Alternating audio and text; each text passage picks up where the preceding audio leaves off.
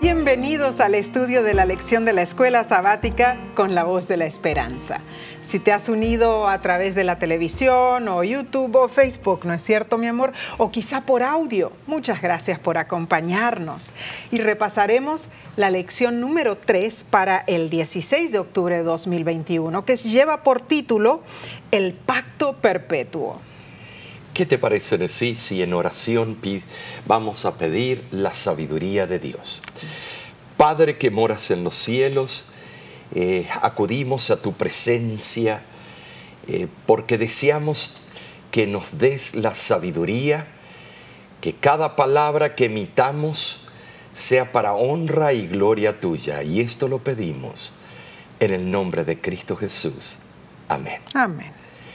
El texto de esta semana se encuentra en el libro de Génesis, capítulo 17, versículo 7. Y dice así, y estableceré mi pacto entre mí y ti, y tu descendencia después de ti en sus generaciones, por pacto perpetuo, para ser tu Dios y el de tu descendencia después de ti recordemos eh, esta, esta, expresión, pacto perpetuo. Y para entender un poquito más sobre este tópico, leamos Apocalipsis 14, 6, que dice así, y vi volar por en medio del cielo a otro ángel que tenía el Evangelio eterno para predicarlo a los moradores de la tierra, a toda nación, tribu, lengua y pueblo. Aquí vemos la expresión evangelio eterno. Esto es muy relevante. Así es. En ambos versículos, eterno o perpetuo, nos da a entender que existe siempre como algo que fue prometido a nosotros en Cristo Jesús desde antes del principio de los siglos. Wow, Omar, para nosotros lógicamente es muy difícil comprender el concepto antes del principio de los siglos o antes de que el tiempo existiera. Así es. No obstante, la Santa Escritura revela que Dios diseñó su increíble propósito y plan para la humanidad antes de que el tiempo fuera. Es que desde la perspectiva bíblica, Dios es alto y sublime, el que habita la eternidad, Isaías 57, 15. Entonces, recapitulemos la idea de algo eterno o perpetuo. En Génesis, el primer libro de la Biblia, se nos presenta el pacto eterno y en Apocalipsis, el último libro, eh, vemos el Evangelio eterno. Es que la Biblia demuestra inequivocadamente la verdad del Evangelio y el pacto sempiterno que se encuentra desde el Génesis hasta el Apocalipsis. Es como un hilo de oro que ha entretejido toda la verdad que está impregnada en las Santas Escrituras. Y esa verdad testifica sin lugar a dudas que Dios es amor. Ahora, no es que simplemente la leamos de cabo a rabo, sino más bien que nos detengamos en cada enseñanza pidiendo al Espíritu Santo sabiduría para entender cada texto bíblico. Claro que sí. Es muy importante eso. Ahora, la hermana White nos explica lo siguiente. No hay siempre un orden perfecto o aparente unidad en las escrituras. Las verdades de la Biblia son como perlas escondidas. Tienen que ser buscadas ahondando con esfuerzo perseverante. Los que echan un vistazo superficial sobre la escritura con el conocimiento superficial que ellos consideran muy profundo, hablan de las contradicciones de la Biblia y ponen en duda su autoridad. Pero aquellos cuyos corazones están en armonía con la verdad y el deber, escudriñarán las escrituras con el corazón preparado para recibir las impresiones divinas. Mm, cuán cierto, Mar, esa cita cae, pero justo como anillo al dedo, ¿no? Eh, como dice el dicho. Es importantísimo estudiar la palabra de Dios con devoción y perseverancia. Y el autor de la lección ah, rectifica que en la Biblia la eternidad del Evangelio y del pacto es evidente. La esencia del Evangelio es el pacto y la esencia del pacto es el Evangelio, dice el autor. En el lenguaje legal, un pacto generalmente denota un acuerdo entre dos o más entidades, pero en el contexto religioso, un pacto es mucho más significativo. Es una una promesa sagrada con Dios y Dios es quien fija los términos. Y puesto que todos los seguidores de Cristo, o sea, eh, la descendencia espiritual de Abraham, somos herederos de las gloriosas promesas del pacto, el pacto perpetuo tiene una validez desde que tuvo vigencia el plan de salvación. Ah, Omar, eh, es interesante esto porque las estipulaciones del pacto de Dios con Abraham están en vigor a través de todas las generaciones, ¿no es cierto? la, promesa, sí, abarca todas las bendiciones de la salvación y, y, es una indicación clara del carácter espiritual del pacto. Qué hermoso. Dios se da a sí mismo a aquel que entra en la relación del pacto. Y al hacer eso, le confiere todos los privilegios, los gozos y la esperanza gloriosa que provienen del parentesco con Dios. Ah, wow. Quien llega a ser así un hijo o hija de Dios no puede desear nada más para ser feliz, ya sea en esta vida o en la venidera. Amén. Es como si Dios le hubiera dicho a Abraham, mira, todo lo que soy o tengo o lo que puede ser, seré y lo haré para ti y tus descendientes. Interesante todos mis recursos ilimitados serán empleados para tu protección, tu consuelo y tu salvación. Amén. Ciertamente son bienaventurados todos aquellos cuyo Dios es Jehová. Y eso lo vemos en el libro de Salmos, capítulo 144, versículo 15 esta semana nos concentraremos en la descripción del pacto que encontramos en Deuteronomio.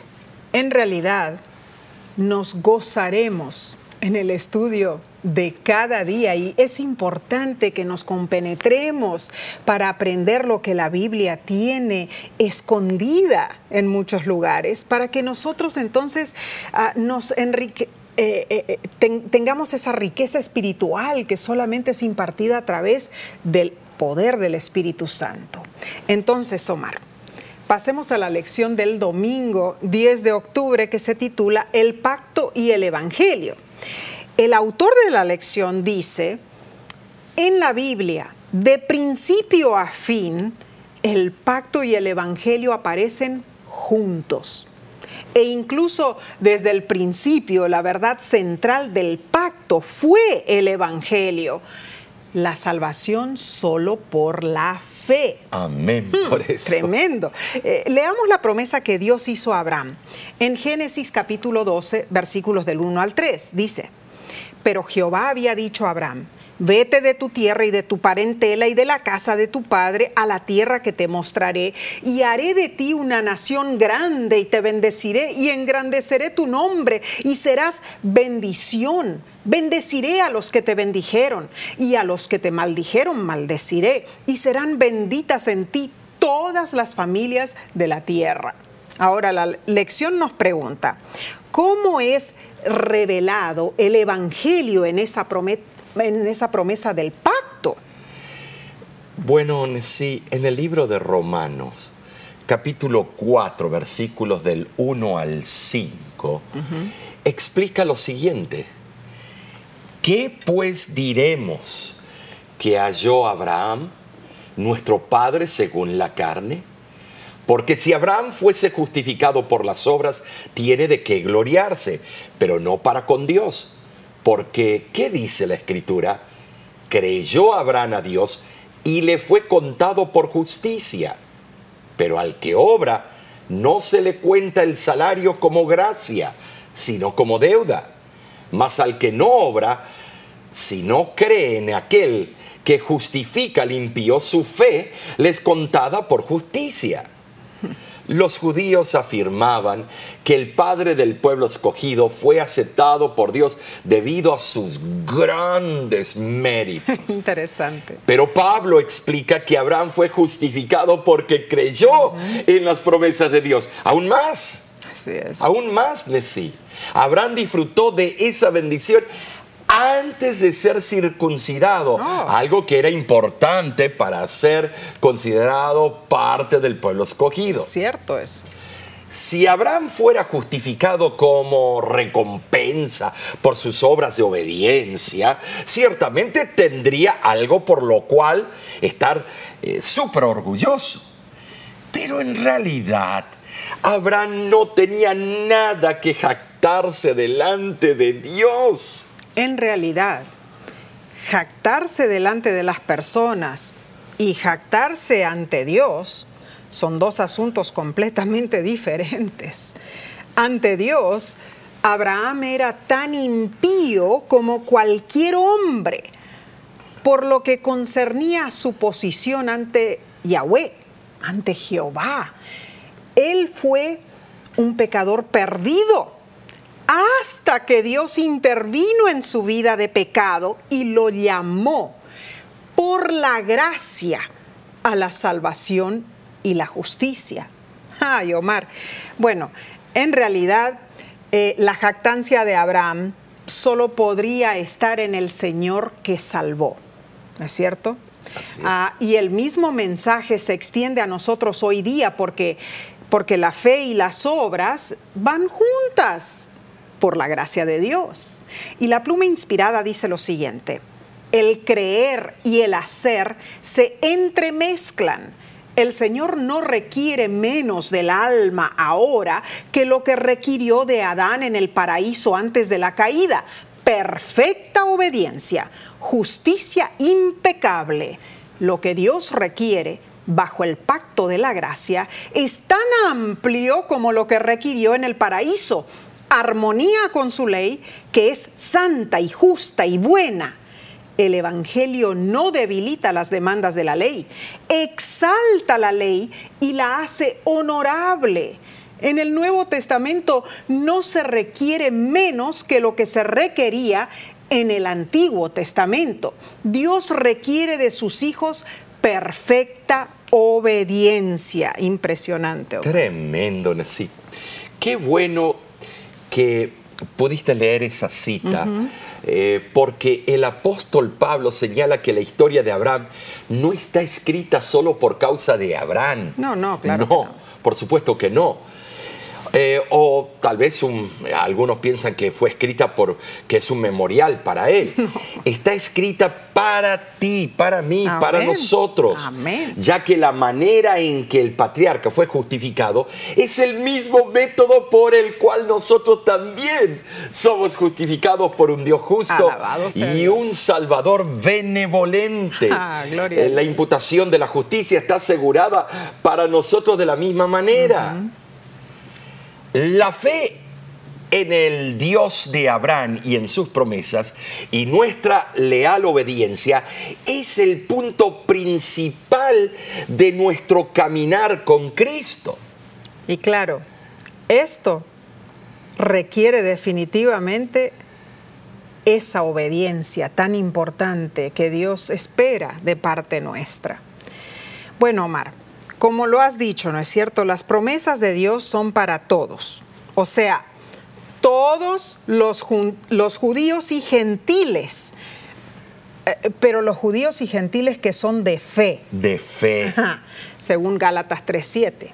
Pero esa fe es una, una relación, un modo de ver, una disposición del hombre hacia Dios.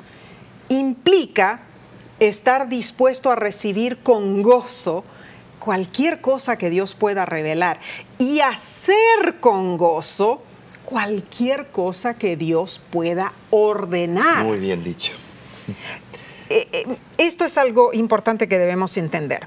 Dios no nos ama si nosotros lo amamos. Oh, no, no, no, no. De ninguna manera. Dios nos ama con amor incondicional. Amén. Y por eso debemos amarlo. El mensaje del pacto es una gracia gratuita de Dios para su pueblo. Amén. Por supuesto que requiere una respuesta de compromiso total de nuestra parte. Pero observemos el orden, Omar, primero. ¿Qué va primero? El amor del pacto de Dios no es el resultado de nuestro compromiso, es la causa de ello. Así es. Ah, eh, debemos entenderlo de esta manera. Dios no nos dice, yo lo haré, pero solo si tú lo haces primero. No. Dios nos dice, yo lo haré, por lo tanto tú debes hacerlo también. Gran diferencia, ¿no es Oh, cierto? Tremendo, abismal. Hermoso. Hermoso el estudio de esta semana, Omar, porque cuando pensamos en el pacto, muchas veces decimos en forma humana, ¿no es cierto? Es algo que firmamos aquí entre Dios sí, y yo. Mm. algo sin vida. Pero no, este pacto tiene vida porque el- la, la marca, la insignia del pacto es la sangre de Oh. Cristo que fue vertida por todos nosotros. esto es algo muy Es serio. un pacto vivo, no muerto, No. como algunos lo pintan. Claro, Eh, claro. No es esclavizante, porque si lo amo a, a mi Cristo, las cosas nacen del corazón. Claro, y entonces nuestra obediencia y nuestra responsabilidad hacia ese pacto debe ser algo vívido, Así no es. algo abstracto. Claro. ¿No es cierto? Debemos vivirlo todos los días en Amén. nuestras vidas. Eh, así que, bueno, seguiremos, Omar, estudiando con la parte del lunes, pero primeramente vamos a hacer una corta pausa y volvemos en unos instantes, no te vayas.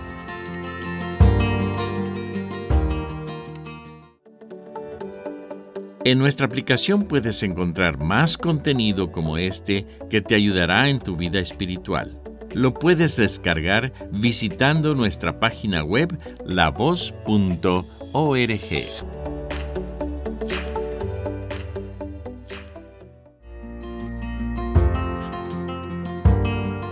Te agradecemos por estudiar con nosotros esta hermosa lección de escuela sabática. Para entender más sobre el tópico del pacto, pasemos a la sección del lunes 11 de octubre titulada El pacto e Israel. Ahora, en Deuteronomio capítulo 9, versículo 5, nos muestra y nos dice, no por tu justicia ni por la rectitud de tu corazón entras a poseer la tierra de ellos, sino por la impiedad de estas naciones, Jehová tu Dios las arroja de delante de ti, y para confirmar la palabra que Jehová juró a tus padres Abraham, Isaac y Jacob. Ahora, la lección pregunta en sí, ¿cómo se manifiesta la realidad de las promesas del pacto en este versículo? Tremendo. Pensemos. Moisés se refería a las promesas del pacto hechas a los patriarcas. Cierto. Eh, recordemos que originalmente Dios había permitido que la tierra de Canaán fuera de los amorreos y de las otras tribus que se encontraban allí. Claro. Pero a causa de su mal proceder perdieron el derecho de permanecer en ella. Cierto. Si Israel imitaba la conducta de esas naciones, también sería echado de allí. Wow. Y esto fue lo que finalmente ocurrió. Dios le rogó a su pueblo que no endureciera su corazón, eh, como lo vemos en Salmos 95.8. Sin embargo, lo hicieron frecuentemente. A la menor provocación imaginaria, los israelitas se levantaban contra Dios, así como niños malcriados. A tal punto que Moisés los llamó rebeldes. Era algo impresionante. daban media vuelta a la esquina, ya estaban haciendo sus barbaridades. El autor de la lección menciona, aquí también se manifiesta el pacto de la gracia. Dios trabajó por ellos a pesar de sus constantes errores. Con seguridad, así es como funciona el Evangelio en la actualidad. Y fue por la promesa hecha a los padres que la gracia de Dios se concedió a las generaciones futuras. Nosotros somos parte de esas generaciones futuras. Y tristemente, cometemos los mismos errores que cometió el pueblo escogido de antaño. Como seres humanos, quizá nos cueste creer la inmensidad de la fidelidad de Dios. Nosotros fallamos, nos decepcionamos y dudamos de Dios. En forma rebelde nos apartamos de Él. Sin embargo, Dios es fiel para con nosotros. Y a pesar de todo lo que hagamos, Él siempre nos perdona y nos acepta. Él sigue cumpliendo las promesas de su pacto con nosotros. Ay, Omar, eh, esto es algo sumamente profundo. Impresionante. Eh, porque la lealtad de Dios a nosotros, sus hijos, ah. permanece por siempre. Amén.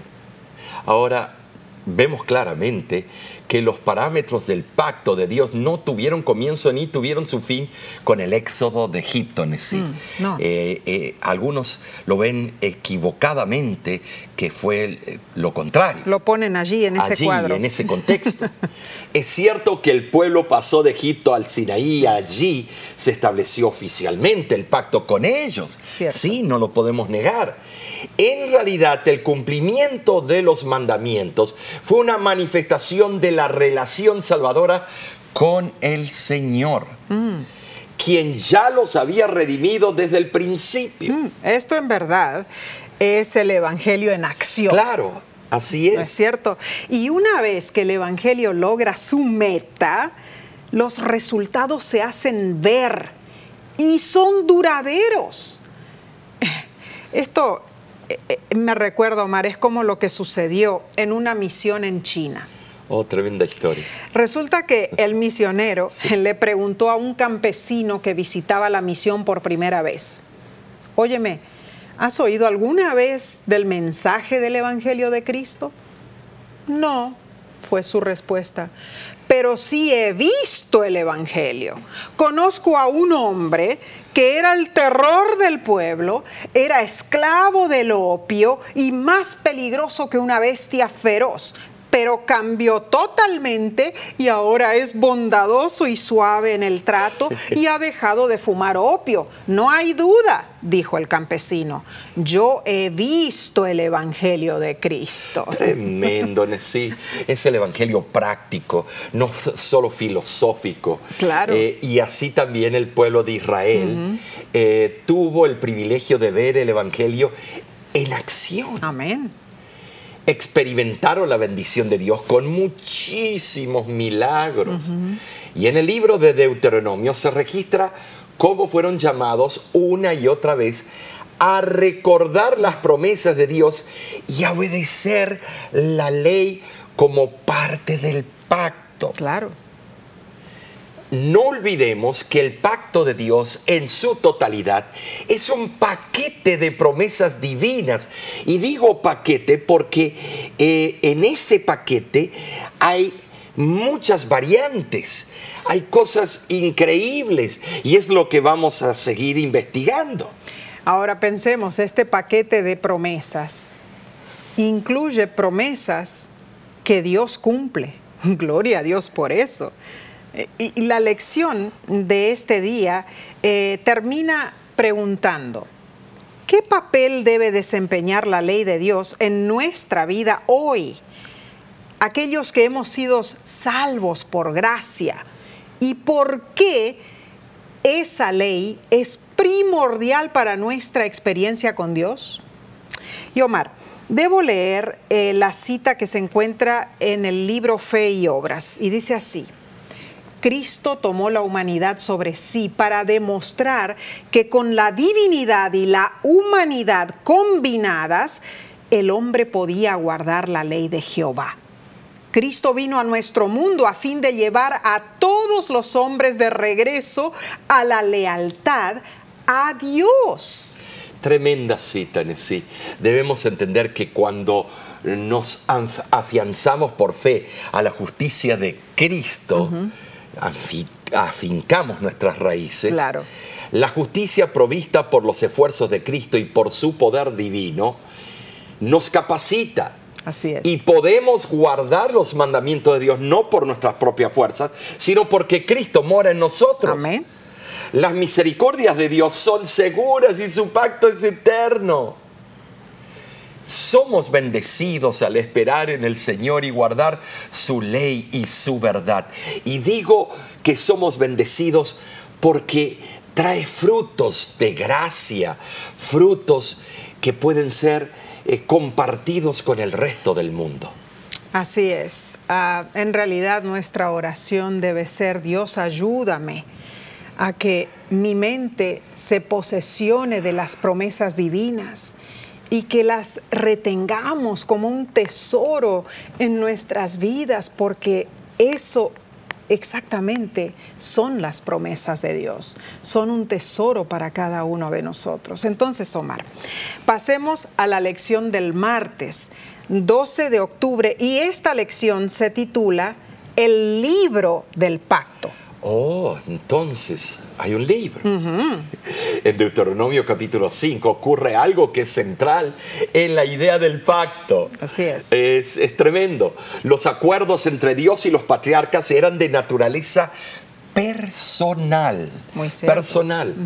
En el Sinaí, por primera vez en la historia, Dios entró en un pacto con toda una nación. Claro, la diferencia. Él, sería su rey y ellos su pueblo. Ahora, sí, los israelitas, los israelitas estaban en la presencia inmediata de Dios. Sin embargo, no vieron ninguna figura. No. No. No lo vieron a Dios. No, cierto. Los conceptos humanos de la forma no pueden aplicarse a Dios. De ninguna manera. Lo desmereceremos al representarlo en cualquier forma externa, mm. porque Dios es espíritu. Wow. Las representaciones las representaciones materiales de Dios dan un concepto a veces distorsionado, e imperfecto de su majestad. La única imagen terrena que puede llegar a parecerse algo divino es el carácter humano, por supuesto, transformado a la semejanza de Jesús. Sin embargo, el hecho de que Dios nos transforme en semejanza a Cristo no significa que podamos sentarnos y ser llevados al cielo en camas florecientes de comodidad. Eso es vagancia. El proceso existe en nuestra cooperación voluntaria con Dios. Hmm. Llegar a ser más como Cristo requiere tanto el poder divino como el cumplimiento de las responsabilidades humanas. O sea, Dios requiere eso. Claro, una hmm. relación. Hmm. Este es el fundamento de nuestro compromiso en el pacto de Dios. Claro, muy cierto, Omar. El libro de Deuteronomio en sí es conocido como el libro del pacto. Ah, entonces ese es. el libro. Es interesante estudiar la, la explicación rabínica de la esencia del pacto. El rabino Jonathan Sachs menciona lo siguiente. Lo que es particularmente singular del pacto es, primero, que una de las partes es Dios mismo Tremendo. Eso sería incomprensible para los pueblos vecinos de Israel y sigue siendo extraordinario al día de hoy. La idea de que Dios pueda ligarse a seres humanos, uniendo su destino al de ellos, haciéndolos sus embajadores, sus testigos ante el mundo, es aún en la actualidad radical y desafiante. Segundo, la otra parte del convenio no es como en el mundo antiguo el rey o el gobernante de la nación en cuestión, sino el pueblo en su totalidad. Cada israelita, tal como vimos a través de Deuteronomio, es parte del pacto y corresponsable con todo el pueblo para ser cumplido. Esto es algo, Omar, esta cita en realidad nos abre los ojos, ¿no es cierto? Tremendo. Ahora, eh, hoy día eh, es, yo diría sí, que es parecido a lo que acabas de leer, es igual. Es cierto. Todos somos responsables de cumplir nuestra parte del pacto. Muy importante. Claro. Moisés en Deuteronomio 5.3, no con nuestros padres hizo Jehová este pacto, sino con nosotros, todos los que estamos aquí hoy vivos. Wow. Tremendo. Ah, la. Tenemos una seria responsabilidad, pero solo cuando nos humillamos a la vista de Dios, cuando nos damos cuenta de nuestra total pec- pecaminosidad e impotencia, Así en contraste con la justicia y la omnipotencia de Dios, puede el Señor obrar en nosotros. Así es. Y el plan divino del pacto de Dios no es cosa trivial ni temporaria. Ya hemos visto que Él lo diseñó todo desde el principio. O sea, la manifestación del pacto perpetuo de Dios presenció incluso el inicio de la existencia de este mundo. Tremendo. Y voy a leer una cita del deseado de todas las gentes eh, que explica este concepto con certitud. Desde antes que fueran echados los cimientos de la tierra, el Padre y el Hijo se habían unido en un pacto para redimir al hombre en caso de que fuese vencido por Satanás. Habían unido sus manos en un solemne compromiso de que Cristo sería fiador de la especie humana. Maravilloso amor de Dios. Increíble el plan que Él diseñó especialmente para ti para mí, para todos nosotros. Omar, el pacto en todas sus promesas y sus amonestaciones no, no son sino la expresión del amor de Dios, el amor inefable de Él hacia nosotros. Ahora la pregunta es, ¿cómo responderemos nosotros? ¿No es cierto? Tremenda pregunta. Oh, que en nuestro corazón podamos encontrar palabras para ensalzar la gloria del Señor y que podamos decir con el salmista, en la hermosura de la gloria de tu magnificencia y en tus hechos maravillosos meditaré. Del poder de tus hechos estupendos hablarán los hombres y yo publicaré tu grandeza. ¿Sabes? Omar. Te voy a decir, eh, el pacto, hacer una promesa, un cumplimiento, es... eh, yo conocí a un, a un hombre muy elegante, es más, era tan, tan elegante que eh, le llovían las ofertas del sexo opuesto. y él estaba casado. Oh. Y yo le, le- le pregunté un día, pero ¿cómo puede ser? Mujeres hermosas se han tirado delante de ti y dice que no te preocupes, que esto es solo entre tú y yo y te prometen la discreción y todo. ¿Y por qué tú no has caído? Y él me contestó de una manera, es que yo vivo bajo un pacto de amor. Wow. Ese tremendo. pacto lo hice con Dios y con mi esposa. ¿Y qué gano? Eh, revolcarme en el pecado, en la concupiscencia. Si tengo amor, no me nace herir al- a, a la persona que amo y principalmente a mi Dios que dio todo por mí, Wow. eh, que dio a su Hijo unigénito, eh, por pasar unos momentos eh, de gratificación o tener una sucursal. No, no vale la pena. Qué increíble. Yo amo a, a mi cónyuge y, Y mientras yo tenga a Cristo, y eso, eso me llegó al corazón, porque él dijo, aclaró, mientras yo tenga a Cristo en mi corazón, jamás me nacerá quitar los ojos de mi amada. Wow, digno de, de admirar, Omar, en realidad, porque encontrar a una persona tan fiel a su cónyuge, ¿no es cierto? Y que tenga esa, esa conciencia de saber que, bueno, el pacto no es solamente con su cónyuge, sino también con Dios. Claro, y está basado en el amor. Un ejemplo en realidad para nuestra vida espiritual también, porque nosotros debemos tomar en serio el pacto y las promesas que le hacemos a nuestro Padre Celestial. Pero Omar, seguiremos con el estudio del miércoles, solo que antes vamos a tomar un breve receso. Volvemos enseguida.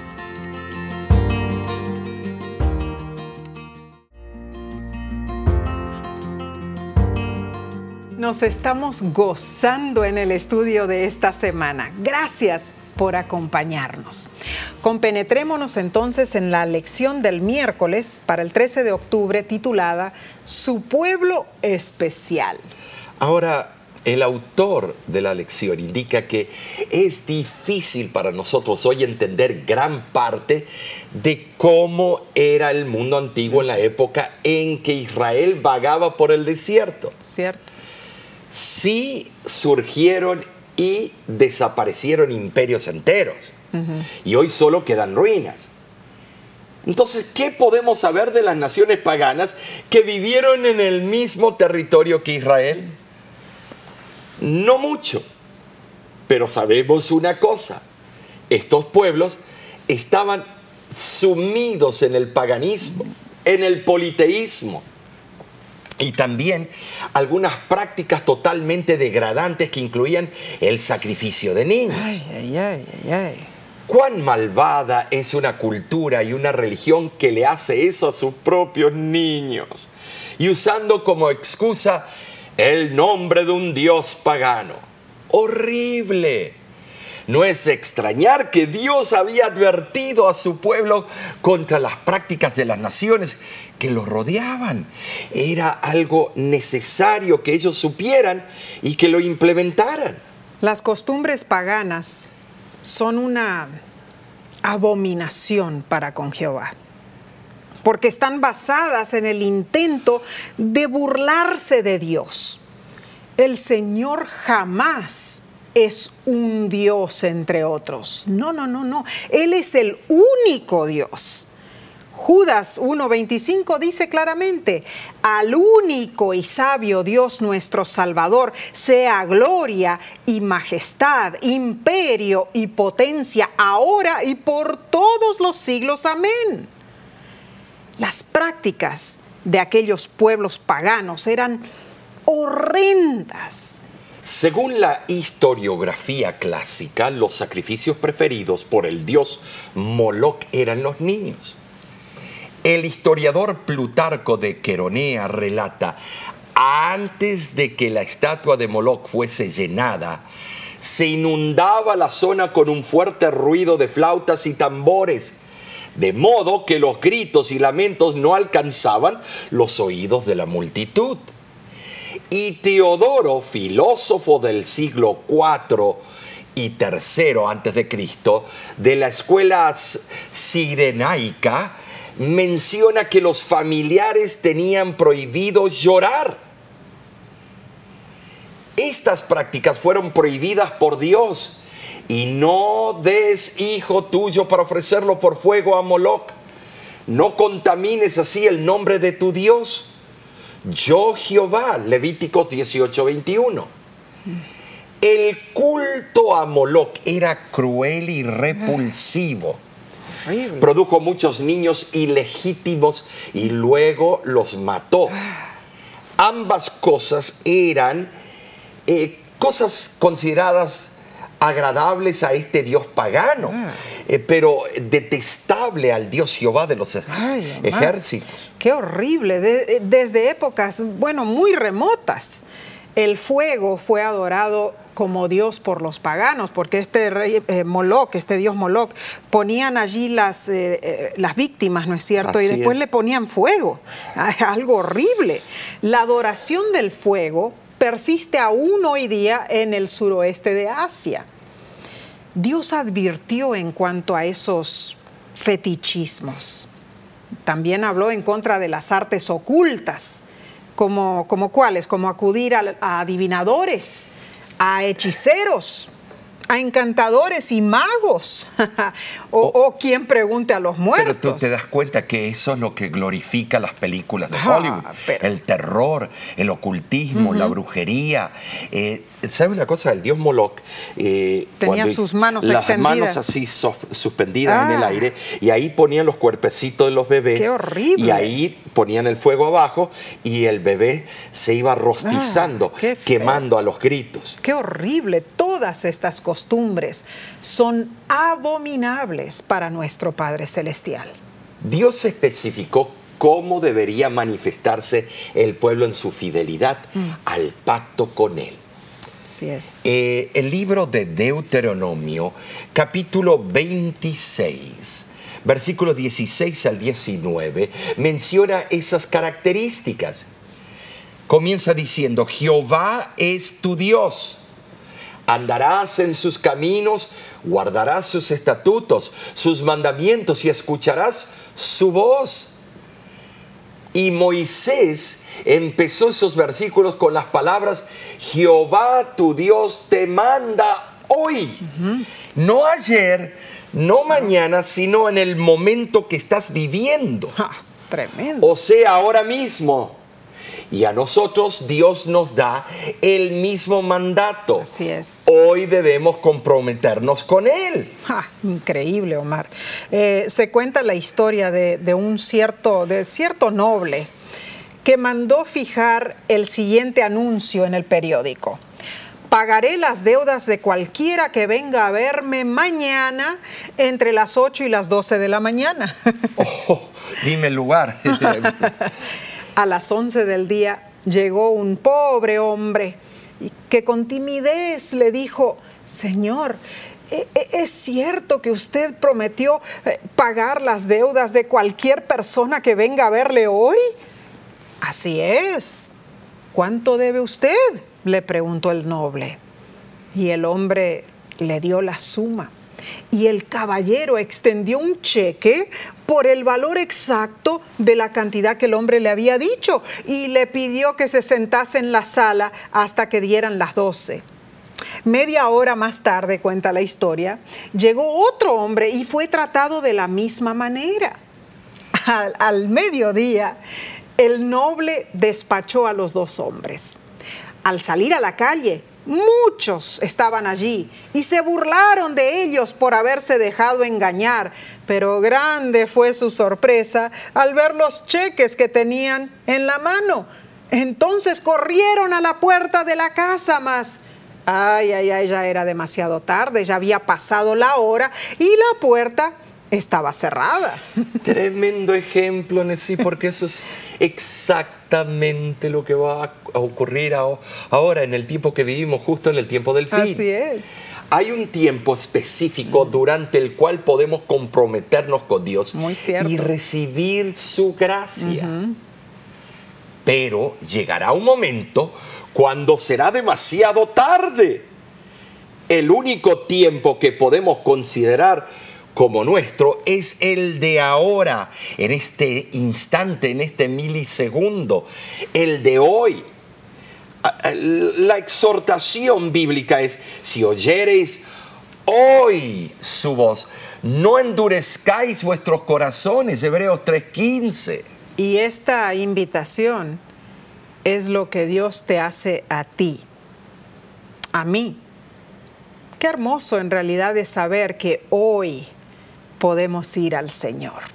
Ay, Omar, eh, eh, en esta lección estamos viendo puntos muy, muy importantes de lo que concierne al pacto, ¿no es cierto? Ah, pero vamos a seguir estudiando, Omar. ¿Qué te parece si vamos al estudio del jueves 14 de octubre? Se titula Otras imágenes. Uh, y el autor de la lección nos explica lo siguiente en cuanto al pacto. Dice, el Señor estaba trabajando con su pueblo en un contexto que ellos pudieran entender. al mismo tiempo la noción de un pacto, un acuerdo legal entre dos partes como reglas, estipulaciones y regulaciones, puede parecer demasiado fría y formal. Aunque este elemento debe existir, pues Dios es el legislador, no es lo suficientemente amplio como para abarcar la profundidad, la amplitud del tipo de relación que Dios quería con su pueblo. Por lo tanto, Deuteronomio utiliza otras imágenes para ayudar a retratar la misma idea que el pacto entre Dios e Israel, eh, pero solo para darle dimensiones adicionales. Y así es, sí. Ahora vamos a leer tres textos. ¿Qué te parece? Que nos ayudarán a ver la relación que Dios quería con su pueblo. El primero se encuentra en Deuteronomio capítulo 8, versículo 5, que dice, reconoce a sí mismo en tu corazón que como castiga el hombre a su hijo, así Jehová, tu Dios, te castiga. Eh, la disciplina de Dios es, es, siempre educativa, es como un buen padre lo hace con su hijo. Amén. Por eso dijo eso en ese versículo. Claro. Pero el, el texto número 2 se encuentra en Deuteronomio capítulo 14, versículo 1. Y dice así, hijos sois de Jehová, vuestro Dios no os sajaréis ni os raparéis a causa de, de muerto. Hmm. Eh, raparéis la cabeza. Hmm. Eh, vemos que nos llama sus hijos. Así es. Dios nada prohíbe que no sea por nuestro bienestar. No debemos hacernos daño, ni arruinar nuestra salud, ni la paz de nuestra mente. Especialmente no debemos asesinar nuestra alma. El tercer texto se encuentra en Deuteronomio capítulo 32, versículo 9. Porque dice, porque la porción de Jehová es su pueblo, Jacob la heredad que le tocó. El pueblo escogido es la parte de la humanidad la que Dios se complació en redimir y convertir en su pueblo peculiar no es de extrañar que les tenga tanto aprecio y los cuide de una manera tan especial, sí, como amó Dios a su pueblo y nos ama a nosotros que somos parte del pueblo de Dios de los últimos días. Gloria a Dios, Omar, qué precioso. En realidad vemos en estos versículos algo muy característico, Omar. La idea de familia, ¿no es cierto? Dios amaba a su pueblo y les daba una promesa tras otra. ¿Para qué? Para que ellos tuvieran confianza en Él, para que tuvieran la más estrecha relación con Él, el vínculo más cercano y amoroso con ellos. Y sabes, Dios desea tener esa misma conexión con nosotros, su amor y gracia fluyen continuamente para bendecirnos, aunque no lo merezcamos. Y eso es, en esencia, lo que siempre ha sido divino de la relación entre Dios y la humanidad. Gracia y amor para los que no los merecen. Y la lección nos pregunta, ¿qué tipo de relación tienes tú con Dios? ¿Cómo puedes profundizarla y aprender a amarlo mientras al mismo tiempo comprendes tu compromiso de obedecer su ley? En primer lugar, debemos comenzar con lo básico. No podemos relacionarnos con un creador si no reconocemos primero su existencia. Al hacer esto, es, esencialmente invitamos a Dios en, en nuestras vidas, Nessie. Claro. Después de eso podemos comenzar a desarrollar una relación con Él. Y la relación con Dios es la búsqueda constante por conocerlo, reclamar sus promesas y entender su amor revelado en su palabra. Amén. Tener una relación con Dios es algo continuo, es andar con Dios, permanecer en Él en todos los aspectos de la vida. Dios desea que tengamos una experiencia personal con Él. Es algo sustancial, algo que se desarrolla, algo que crece y profundiza como si fuera automático a cada paso que uno da caminando con Dios, creyendo en Él. Entonces, Él dirige nuestra vida con amor, porque dependemos de Él y permanecemos en Él. Ah, e, esta es la linda experiencia de la relación que podemos tener con nuestro Padre Celestial. Y algo que me llena de alegría eh, al trabajar con la voz de la esperanza es recibir los testimonios, testimonios que muchas personas nos envían. Ah, ay, Omar, son tantas personas que sienten el gozo de tener una relación cercana con Cristo Jesús. Y ellos comparten esos testimonios con nosotros. ¿Podríamos entonces leer algunos de esos testimonios, Omar? Por supuesto, claro que sí. Eh, por ejemplo, eh, Paola nos escribe que ella siente la bendición del cielo cada vez que estudia la Biblia. Y dice, esta enseñanza es hermosa y muy clara. Dios nos abre el entendimiento para que podamos atesorar, dice, y poner por obra su palabra. Qué hermoso, qué, hermoso. Y bueno, aquí tengo la cartita que mandó Álvaro y él nos cuenta lo siguiente, dice, desde que soy un niño, escucho el programa La Voz de la Esperanza los domingos por la mañana lo oía por Radio Libertad en Colombia. Después eh, la empecé a descargar, eh, empecé a descargar el programa por el internet. Dios nos bendice con lluvias de gracia desde su trono celestial. Ahora, eh, hay otra cartita. A ver. Mariposa nos escribe desde Honduras y dice lo siguiente. Les escucho desde que tengo seis años, cuando mi mamá ponía la radio en mi país. Ah, qué lindo. Ahora sigo escuchando el programa La Voz de la Esperanza en Estéreo Fe y por internet.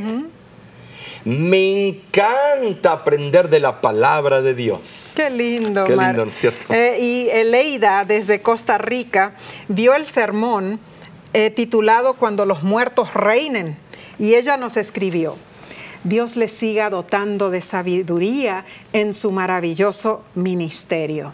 Cuando era niña, Dios me hablaba con sus cuerdas de amor. Tenía como siete años y escuchaba en la radio la voz de la esperanza. Mis abuelos eran católicos y me criaron. Algo que siempre me metieron fue terror por los muertos que venían a visitar a los vivos y eso me llenaba de horror. Pero Dios me había apartado desde el vientre de mi madre. Ahora acepté el mensaje adventista. Fue el tema de la condición de los muertos que me trajo paz y tranquilidad. Soy feliz de, de, pertenecer a este hermoso pueblo. Gracias por correr el velo del entendimiento. Tremendo, ¿no es cierto? Ay, ay, sí. Qué lindo. Y ahora quisiera leerles de, de Jerónima. Nos cuenta ella lo Creo que es Jerónima, ¿no? Jerónima. Jerónima. Oh, Jerónima. Ajá, ajá acento en la O. Así es. Eh, nos cuenta que ella repasa la lección de escuela sabática con nosotros a través de la aplicación celular de la voz y nos dice, muchas gracias por su aplicación. Ah. Ya voy entendiendo poco a poco la Biblia y primero Dios, quiero bautizarme pronto. Esto es maravilloso. Felicitaciones. Qué hermoso. Y así recibimos eh, muchas cartas. Eh, estas las hemos leído porque nos envían escrito a mano las personas, ¿no es cierto? Pero hay muchas otras que nos llegan por correo electrónico, hay otras que llegan a través del Facebook, Messenger, etcétera. Diferentes eh, modos, ¿no es cierto?, que la gente se comunica con nosotros.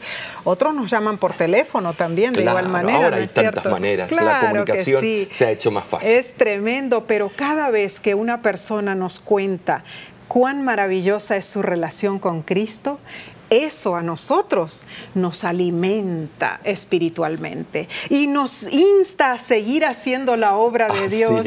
Es. algo precioso. Tú caminas con el Señor, tú tienes una relación cercana con Cristo. Si quieres, comparte tu testimonio con nosotros. Ay, Omar. Hemos tenido en realidad una bendecida semana de estudio, ¿no es cierto?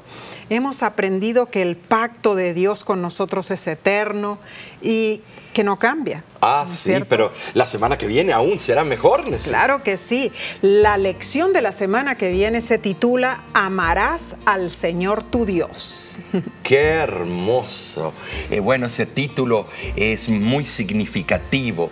Vamos a tener el privilegio de saber cómo amar a nuestro Señor, nuestro Dios. Amén. Porque eh, para tener ese amor y compartirlo con nuestro Dios, no puede ser un amor egoísta, tiene que ser altruista. Claro. O sea que vamos a gozarnos. Pero yo te invito que te unas con nosotros en la plataforma que más te conviene. Claro que sí. Y si es el YouTube, suscríbete y suscribe a otros, que eso nos ayudará y ponle like, que te gusta. Así es. Y de nuestra parte, de la voz de la esperanza, que Dios te bendiga y te vemos pronto.